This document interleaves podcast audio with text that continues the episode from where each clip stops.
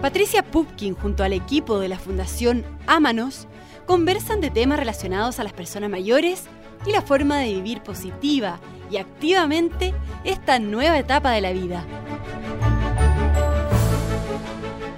Hola nuevamente a nuestros auditores. Soy Beatriz Urrutia, encargada de contenidos de Fundación Ámanos Juan Carlos Cantor, y les doy la más cordial bienvenida a nuestro podcast Amigos de los Grandes. Ámanos tiene como objetivo el bienestar emocional y afectivo de las personas mayores. A través de voluntarios acompañamos adultos y adultas mayores en situación de soledad que se encuentran en sus domicilios y en residencias de larga estadía. Y actualmente hemos incorporado un acompañamiento de tipo telefónico para así poder llegar a todas las regiones del país. Trabajamos por paliar la soledad y la falta de redes de apoyo y formar a las personas para un envejecimiento activo y positivo. Bueno, y el tema justamente que nos convoca hoy tiene relación con el envejecimiento activo y positivo. Personas mayores y su aporte social. El apoyo en la comunidad y el voluntariado como forma de envejecimiento activo y consentido. Y para esto tenemos dos grandes invitadas. La señora Gladys Figueroa, vecina de Estación Central, y la señora Cecilia Ruiz-Tort, voluntaria de Fundación Ámanos. Bienvenidas a ambas y agradecemos al Libero nuevamente por esta alianza. Bueno, Gladys y Cecilia, quería comentarles que a finales de los años 90 la Organización Mundial de la Salud instala el término envejecimiento activo, que incluye además de la salud otros factores que influyen en cómo las personas mayores viven el proceso de envejecimiento. Entre estos está la participación. Y es por eso que hoy queríamos que ustedes nos puedan contar desde su experiencia como personas mayores cómo la participación y el ayudar a los pares puede ser también una forma de envejecimiento activo y positivo. Bueno, sin embargo, estamos en un contexto súper particular, ¿verdad? Eh, estamos viviendo una pandemia a nivel mundial por este tema del COVID-19.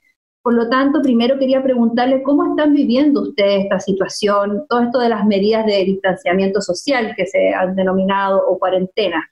¿ya? Eh, ¿Cómo les ha cambiado la vida esta situación? Me gustaría que pudiese partir usted, Gladys, contándonos un poquito cómo está viviendo esto. Eh, a nosotros estoy viviendo, usted sabe, con mi esposo, tenemos más de 80 años cada uno, no nos ha afectado, todo lo contrario, creo que nos ha hecho una vida mucho más firme entre los dos, apoyándonos mutuamente, confidenciándonos, incluso haciéndonos cariño.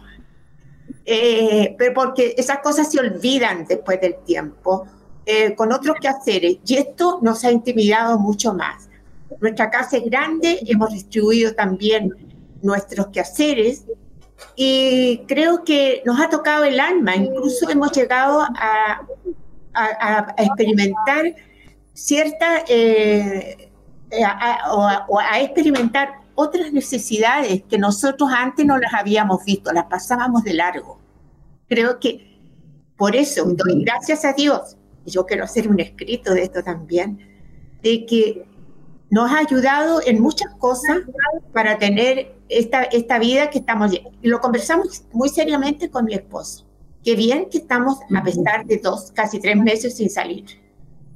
Eso ha sido. Ahora también nos hemos juntado a apoyar, no sé si sería el momento de explicar con otras personas, entregarles lo que nosotros vivimos a otras personas. Un poquito resumiendo lo que usted me, me, está contando, eh, a usted en el fondo vivir esta cuarentena o esto de estar distanciados, no poder salir, ¿verdad? Esta distancia social que tenemos que vivir hoy en día para cuidarnos, ¿Le ha servido a ustedes como, como pareja para unirse más el hecho de estar estos meses solitos los dos ahí en la casa?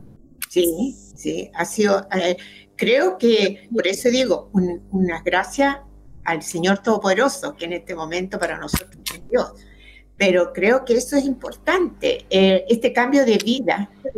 Y los adultos mayores somos también unas personas que hemos sufrido durante nuestra, eh, de nuestra etapa de niñez y de juventud. Hemos llevado una vida de esfuerzo, ¿ya? Y creo que eh, la, mayoría de los eh, adultos mayores han llevado esta vida y saben sufrir más estos acontecimientos. Lo que sí a veces no les llena es su mente, es su, en este momento el sentirse solos, el escuchar noticias que realmente invaden nuestra mente, y el no tener que hacer, entonces hay que darles posibilidades, como bailar, bailar aunque sea con un palo de escoba, eh, conversar, leer, escribir. Nosotros hemos visto hasta los álbumes de fotos de nuestros antepasados y hemos conversado sobre nuestra familia que nunca lo habíamos hecho. Muy, muy interesante lo que nos comenta, porque a veces se piensa que las personas mayores están todas llevando muy mal esta situación de, aislamiento físico en realidad, porque el aislamiento tiene que ser un distanciamiento físico, no un aislamiento social, como usted bien dice, sino que tenemos que seguir haciendo cosas que nos mantengan activos. Y Cecilia, por su parte, ¿qué me puede contar? ¿Cómo está viviendo esta situación del distanciamiento y la cuarentena? En ciertos minutos, en ciertos momentos, yo lo vivo como, no sé si susto, un poquito de angustia, de no saber qué nos espera en realidad, pero, pero bien, en general no ha sido fácil, todo está muy incierto eh, y hay que ponerse muy creativa, la verdad, para poder eh, hacer actividades en la casa y mantenerse comunicada en el fondo. Y, y, eso, muy creando cosas, inventando cosas que hacer en la casa para no sentirse tan aislada, con esperanza que todo va a pasar, que todo va a volver a la normalidad y que vamos a volver a, a estar juntos de nuevo. Así es, todo pasa, en algún momento tiene que pasar, ¿verdad? Gladys, eh, según he sabido, usted es una persona muy participativa en su comunidad, en la comuna de Estación Central, ¿verdad? Eh, usted vive en el sector eh, de la población Gasco, ¿no? Sí. Ese es el sector donde se vive, sí. ¿Nos podría contar un poquito en su barrio cómo se están apoyando entre los vecinos en este momento que están viviendo también debido a esto del COVID-19? ¿Cómo se están apoyando ahí en la comunidad? Bueno, nosotros como somos dirigentes de este club, somos 22 personas que participamos de este club, hay varios matrimonios. Creo que nuestra comunicación, como no podemos comunicarnos personalmente, ha sido a través de teléfono. Nos enviamos WhatsApp, que es donde nos ponen noticias agradables y entretenidas. Nos comunicamos dándonos las noticias que la municipalidad nos ha ofrecido.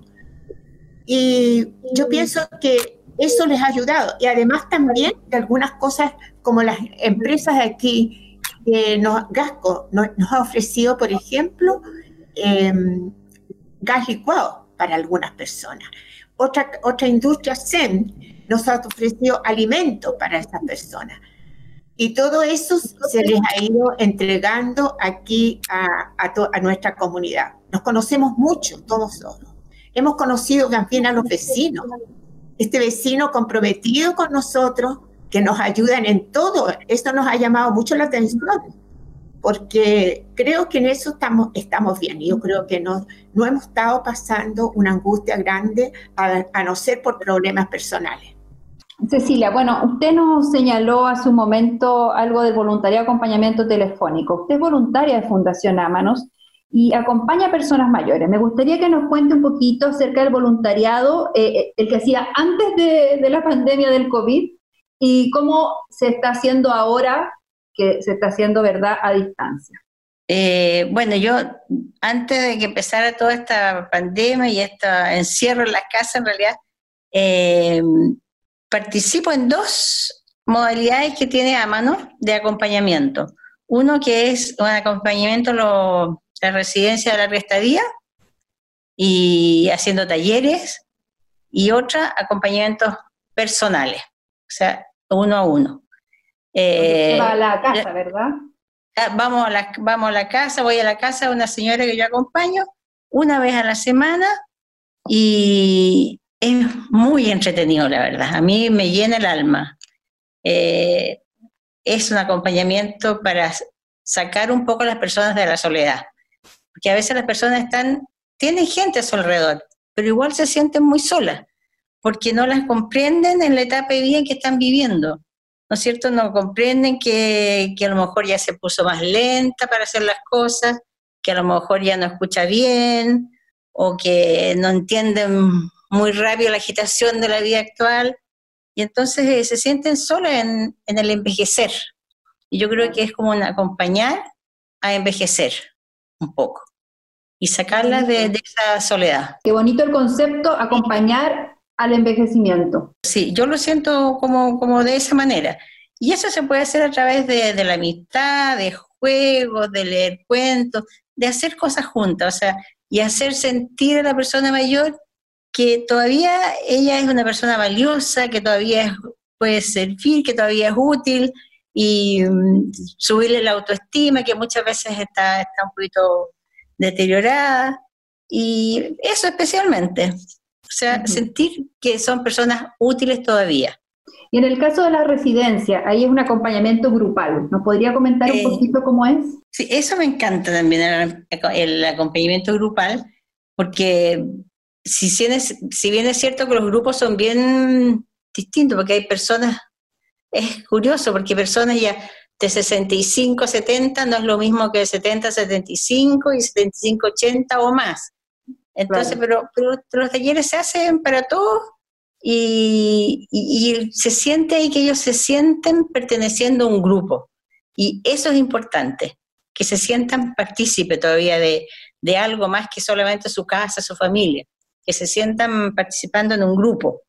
Y los talleres son muy entretenidos porque se hacen, es acompañarlos en el fondo, ¿cierto? Llevarles un poco de alegría, un poco, poco de compañía, y se, a, a, través de distintas actividades que pueden ser juegos, puede ser lectura de un cuento, o puede ser conversar temas de actividad, a veces alguna manualidad, cualquier cosa que los entretenga y que se sientan ellos también participando, sientan que todavía forman parte de un grupo y son útiles. Eso es súper importante. En realidad ustedes las voluntarias de, Fundación Amano hacen un gran trabajo porque hay que decir que estos talleres se les da por parte de la fundación y tienen toda una estructura, necesitan materiales, ustedes se preparan mucho antes de realizar cada taller. Sí, son talleres muy variados, con muchas, sí tenemos que prepararlo, por cierto, porque a veces hay material que llevar y todo, pero eso nos llena la vida también, llena nuestro tiempo y nos llena la vida, es entretenido. Y ahora eh, con esto que está sucediendo, esta contingencia de la pandemia, han tenido que adaptar la forma de acompañar a las personas mayores. ¿Nos puede contar un poquito cómo lo están haciendo ahora?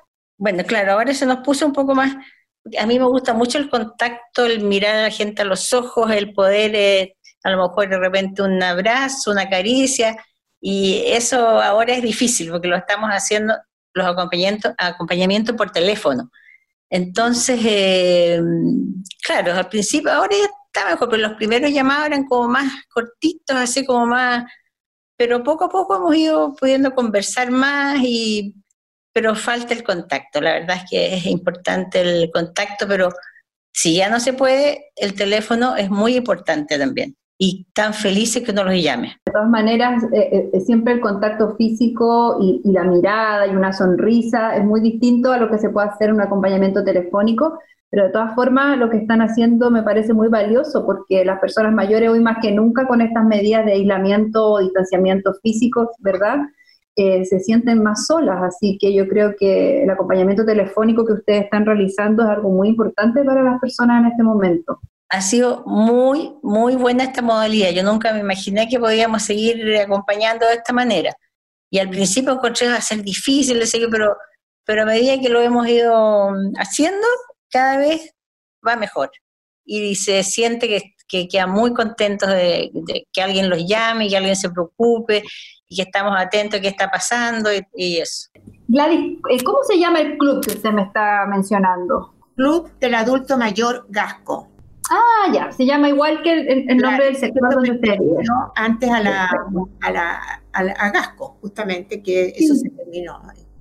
Claro, y entonces se han apoyado harto entre los miembros del club. Sí, porque nos conocemos mucho, toda la semana nos juntamos, salimos a paseo bastante en forma muy repetida, eh, tenemos, hacemos yoga los días martes, entonces yo creo que estamos muy, muy unidos, ¿ya? Y por eso nos comunicamos, aunque sea telefónicamente o a través de WhatsApp o, o incluso a lo mejor comunicaciones a veces de largo nos mandan algún, porque estamos todos muy cerquita. Claro, además viven en un sector cercano. Gladys, ¿cree usted eh, como, como persona mayor que preocuparse de otras personas mayores de la comunidad es una forma de envejecer activa y positiva? Yo creo que sí, porque eh, en, nuestro club, como hacemos tantas actividades, hemos ayudado a mucha gente a participar en este club. Incluso hay cuatro matrimonios, que es muy difícil que en esto haya matrimonio. Hay cuatro matrimonios y organizamos siempre actividades para unirnos, ¿ya? Tenemos nuestras obligaciones y a través de proyectos nos hemos ganado muchos proyectos tenemos de todo, a pesar que ahora nos entraron a robar, nos robaron un pero, pero eso es aparte. Es una de todas maneras hemos logrado mucho y eh, nuestro club siempre está, está bien, em, está al servicio de los demás. Tenemos eh, muchas visitas de la municipalidad, ¿ya? pero es un gran trabajo que también ha realizado mi esposo en gran parte. Qué bueno lo que nos comenta, porque muchas veces son más las mujeres que participan en estas instancias como los clubes y vemos que acá también participan varones. Sí, nos llama mucho la atención, hay cuatro matrimonios. ¿ya? Para los amigos lo pasamos divino, eh, juntamos nuestra platita y nos vamos de paseo unas cinco o seis veces por, por el año. Qué bueno, me parece muy bien eso. Cecilia, ¿piensa usted que el voluntariado eh, como servicio a otras personas mayores es una forma de envejecer de manera positiva y qué beneficios trae el ser voluntario desde su experiencia? ¿Qué nos puede contar? Uy, a ver, yo cuando, es, porque yo también soy ya tercera edad, Entonces, pero para mí ha sido como, yo dejé de trabajar como a los 65 años, el primer año me quedé en la casa, dije, ¡ay, qué rico dormir hasta tarde, no hacer nada más o menos! pero al final del año sentí un vacío terrible y esto no puede ser vida. Y empecé a buscar qué hacer para, para sentir que, me iba a tener un, yo mismo un envejecimiento positivo y un activo y todo. Y, y, me llegó esta, conocí la Fundación Amano y empecé a participar en este voluntariado y encontré que era genial. Para mí ha sido muy, muy bueno. Eh, me llena el alma, cada vez que, que voy a los talleres, que hago los talleres y que me conecto con la gente, muy bueno. Súper, deseo. Eso ha sido para mí una manera de envejecer en forma activa. Seguir ayudando, seguir sirviendo y no quedarme en la casa sin, sin hacer nada prácticamente. Claro, el ayudar a otros también nos trae beneficios personales. Exacto, a quienes prestamos la ayuda. Eso es cierto. Sí. Y a veces uno, siente que da tan poquito, pero recibe tanto a cambio. Entonces, eso es maravilloso. Quería comentarles a ambas que yo tengo la impresión, como gerontóloga social, eh, que hace 15 años me dedico a esto del trabajo con personas mayores, que en el último tiempo, durante esta pandemia, se ha hablado mucho en la prensa y los medios de comunicación, más que nada de las personas mayores como un grupo vulnerable, que si bien es cierto que frente al COVID-19 presentan más riesgo de salud, eh, se ha dejado de lado hablar también de las fortalezas que tienen las personas mayores en otras áreas, por el hecho de tener una trayectoria vital, ¿verdad?, donde han vivido otras situaciones críticas en su vida y han podido salir adelante. ¿Qué piensan ustedes? ¿Cuáles creen que es el aporte que pueden hacer hoy las personas mayores a la comunidad frente a la situación que estamos viviendo? Señora Gladys, ¿qué opina usted de esto? Mire, nosotros eh, se, nos cataloga, se nos cataloga como vulnerable a nuestra, por nuestra fragilidad física, que se va deteriorando a través de los años. Pero creo que como adultos mayores estamos acostumbrados, lo que delante decía yo, en una vida anterior que llevamos, en que no todo se nos dio fácilmente como se da hoy día a los jóvenes. Entonces nos costó a lo mejor en, en nuestra vida más esfuerzo para llegar a lo que nosotros hemos logrado. Entonces, se nos trata, yo creo que eh, somos vulnerables, como les digo, físicamente, pero tenemos otras actividades que nosotros nos ayudan a salir adelante. Y mucha gente las invitamos a que participen de nuestro club, porque hay gente que vive sola, ayudando a sus nietos. Creo que eso no es lo, no es lo, lo, lo bueno para esta edad. Uno tiene que tener actividades propias de la edad para poder eh, para poder cambiar de vida. Por eso ese es el trabajo que nosotros tenemos para poder ayudarnos a la gente, de lo que estamos, ellos están agradecidos, ellos están felices, hasta una placita tenemos, una placita que nos dio la municipalidad para que nosotros la, la pudiéramos eh, cuidar. Así que hasta eso hemos logrado para poder tener un ambiente aquí más bien agradable. Claro, en el fondo, antes de la pandemia, las personas mayores, la mayoría en Chile son autovalentes y son activas y realizan distintas actividades como la que usted nos señala. Entonces, ¿por qué de un momento a otro se le empieza a ver solo como personas a las que hay que cuidar, verdad? Yo creo que ahí es donde tenemos que cambiar un poquito la mirada y ver que las personas mayores tienen mucho que aportar, como usted dice, el cuidado de los nietos, por ejemplo, es algo que hacen muchas personas mayores eh, las personas mayores están activas, están participando en clubes, en juntas de vecinos, en distintas instancias en la comunidad. Por lo tanto, eh, hoy en día han visto obviamente trastocada su, su, vida, que era bastante activa, al tener que estar, eh, en, digamos, aislados en los domicilios, porque no es que las personas mayores necesariamente estén siempre solas y sin actividades, ese es como un estereotipo que tenemos. Somos vulnerables, como le decía, pero también tenemos ese ropaje antiguo que nos cubre de energía para poder seguir afrontando la vida. Pero hay una cosa que me gustaría decir. Hace dos o tres años atrás se nos ha dignificado como adultos mayores. Creo que eso ha sido, pero una, cosa que me gustaría haber dado gracias, porque ahora, por ejemplo, nos dan el asiento en el bus, en el metro, en las preferencias de la fila. No, a lo mejor no todos están iguales, pero a veces la juventud lo hace con cariño. Creo que eso para un adulto mayor le da mucha fortaleza. Eso es una de las cosas que yo he querido decir, que, que la dignificación del adulto mayor. Cecilia, por su parte, ¿qué, me podría decir al respecto? ¿Cuál es el aporte que hoy pueden hacer las personas mayores frente a lo que estamos viviendo como sociedad con esta pandemia? Eh, uy, yo creo que las personas mayor en realidad tiene mucho, mucho que aportar. Uno no, a veces como que la gente no las toma en cuenta, pero tiene mucho que aportar. Eh, en el fondo son muy sabias, ¿ya? Y la vida les ha enseñado mucho. Han vivido tanto que la vida les ha enseñado mucho y son capaces de, transmitir como mucha paciencia, a veces con mucha tranquilidad. Y, y también ellos tienen esta cosa de, de esperanza, ¿ya? Y yo creo que eso lo, lo transmiten a su, alrededor. Eh, yo creo que eso más o menos lo que están ellos como aportando. Y además, eh, a veces no aportan tanto en el hacer cosas como en el ser ellos mismos. No sé, no sé mucho cómo explicarlo, pero hay algo que yo siento ahí que no es tanto en el, en el hacer como en el ser. Sí, yo creo que como hemos hablado, a mí me parece importante tener en consideración que las personas mayores son personas bastante resilientes y con una buena capacidad de adaptación a los cambios, que a veces los demás eh, desconocen.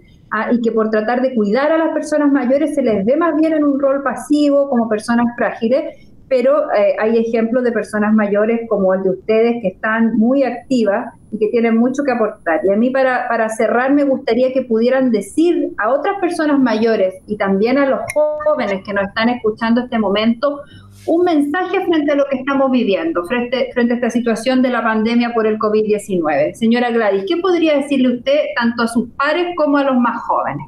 A los más jóvenes les vuelvo a repetir que continúan ese respeto hacia los adultos mayores, que somos a lo mejor un poco más frágiles, pero somos fuertes en el interior. Muchos de ellos cuidan a sus nietos.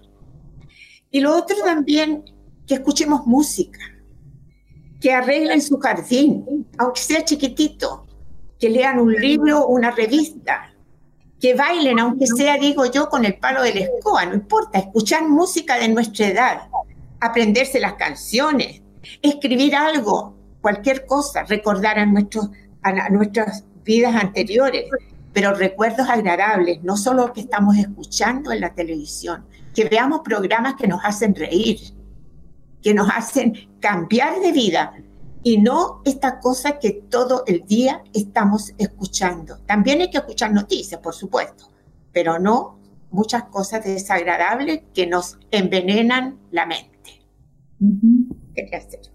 Muy cierto, hay que también nutrirse de cosas positivas. Sí, la vida nuestra eh, fue con cosas muy bonitas, con recuerdos muy lindos, siempre se recuerdan cosas. Lo que es ahora ni siquiera la fotografía se usa, entonces no hay recuerdos, todo se quiere borrar.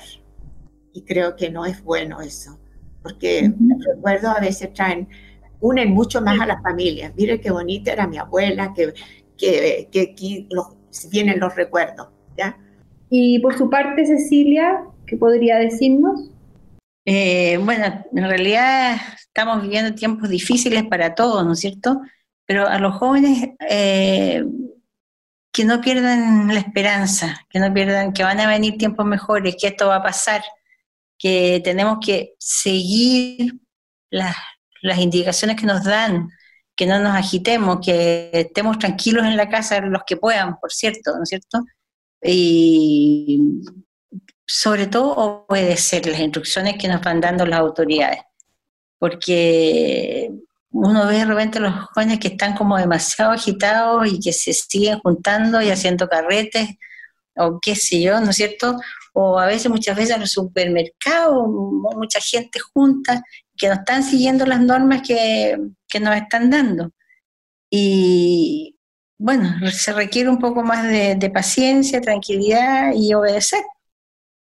En cambio, en eso la gente de más edad está, están más tranquila en sus casas y ellos transmiten un poco esa tranquilidad y el tener paciencia y esperanza y, y eso. Los jóvenes están más, más inquietos. Es cierto, y ahora se tomó esta medida que los mayores de 75 no podrán salir de sus casas y a mí me da la impresión que los mayores de 75 son quienes más se han cuidado en realidad y, no han salido de sus casas. Y que de pronto son las personas más jóvenes las que en el fondo eh, no cumplen tanto las medidas.